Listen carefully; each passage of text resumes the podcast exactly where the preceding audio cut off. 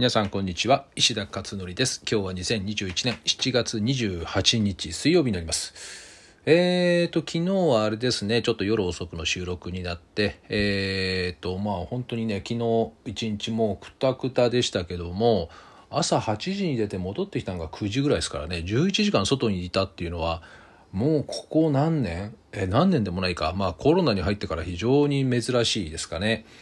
えー、まあそんなこともあって睡眠がねどんな感じになってたかっていうことでなんか疲れてたからね熟睡できるのかなと思ってそれでオーラリングで全部ね睡眠計測できるんで、えー、深い眠り浅い眠りレム睡眠というふうに見たところですね、えー、なんと点数がめちゃくちゃ悪く、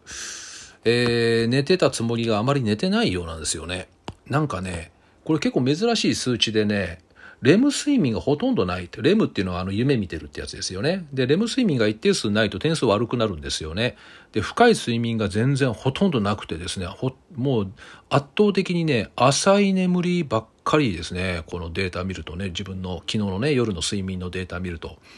えー、ということで、総合点数67点、えー、注意って出てますね。えー、だ今日は注意せよということなんで、あまり激しい運動するなみたいなね、えー、そんなメッセージがオーラリングの今アプリで表示されているということです。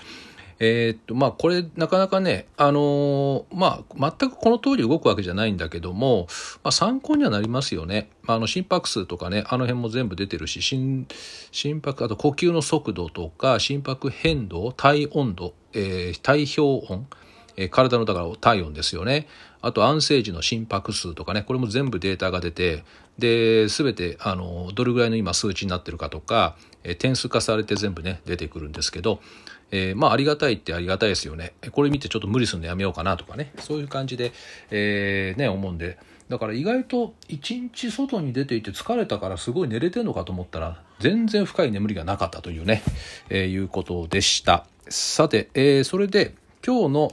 えー、ブログですけどけども、えー、っと、そうですね、自己肯定感のね、お話をちょっと書きました。でね、自己肯定感は、あの、すでにまあ子供の自己肯定感を高める10の魔法の言葉というのを本でね、出したり、あと講演会であったりとか、えー、あちこちでね、この10のマジックワードっていうのをお話ししているんですけど、えー、今回はそれとは違った角度のお話で、え、っとね、もともとでき、できる子、最初からできちゃってる子って、実は自己肯定感が意外と低いんだよっていうそういうねお話です。でこれは多分意外じゃないかなっていうふうに思う人もいると思うんですけどもともとできるっていうのはその子にとって普通のことですよね。だから別に普通だから高くないんですよね自己肯定感っていうのはね。だから自慢できる話でもなく当たり前のことだから逆にできない人がなんでできないのっていう不思議に感じてるっていうようなねそんな感じですね。だからよくあの、もともと勉強ができる東大生とかがそんなに自己肯定感高くないとかっていうのもそういう事例だったりしますよね。で自己肯定感が上がるってじゃあどういう時かっていうと今までできないことができるようになったとかね成長したとかこういう変化の割合が大きい時これは自己肯定感上がっていきますよね。なので、えー、まあ、子供の長所を伸ばすっていうあの本をね、新刊を5月に出しましたけど、あの長所っていうのは、にもね、書きましたが、長所っていうのは自覚できないから周囲が言ってあげないといけないんですよねっていうふうね、ことをね、書いたんですけど、まさにそうですよね。自分で分かってないから当たり前にできちゃってるっていうことで。だから、長所が、もともと持ってるその子の長所が、あの、すごくすごいからといって自己肯定感が高いわけではないと。気づ気づくことによって高いっていうね、えー、いうことが出てくるだろうっていうことも一つありますね。えーと、だからあ結局まとめると勉強がめちゃくちゃ最初からできてるとかスポーツがめちゃくちゃ最初からできてる子っていうのは意外とね自己肯定感高くなかったりするんですよね。えー、まあモーツァルトとかね、えー、のいますよね音楽家のね。まあ、会ったことないから分かりませんけど自己肯定感それほど高くなくて悩みが多いっていう状態だったんじゃないかなというふうに思いますよね。えー、確かねなんかそんなこと書いてあったような気がするんですよね本とかにね。で他の偉人伝の中でももともと才能があって能力を発揮している子がね不遇の目に遭ってたりとかね自分を卑下したりししてしまったりとかっていうのはよくありますでしょあれなんかもう典型例ですよね。でだからそこで登場するのが親だったりあと教師だったりメンターだったりっていうふうにするわけですよね。まあ、もちろん親もあのー、まあ代表的なだからねエジソンなんかよく代表的ですよね。学校から見放されたけど親が全部ねサポートしていったとかね。あと教師なんかもそうですよね。あのー、あのサリバン先生でしたっけ？あのヘレン・ケラーとかね。あれなんか先生ですよね。家庭教師だったかな、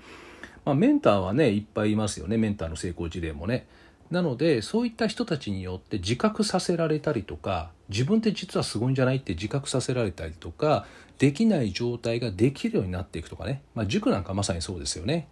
こういう風になった時に心がガンと動くのでこれが自己肯定感を上げていくっていうメカニズムであるということをですね、えー、今回ブログで書いてみましたまたもっと詳しい事例も含めてこれから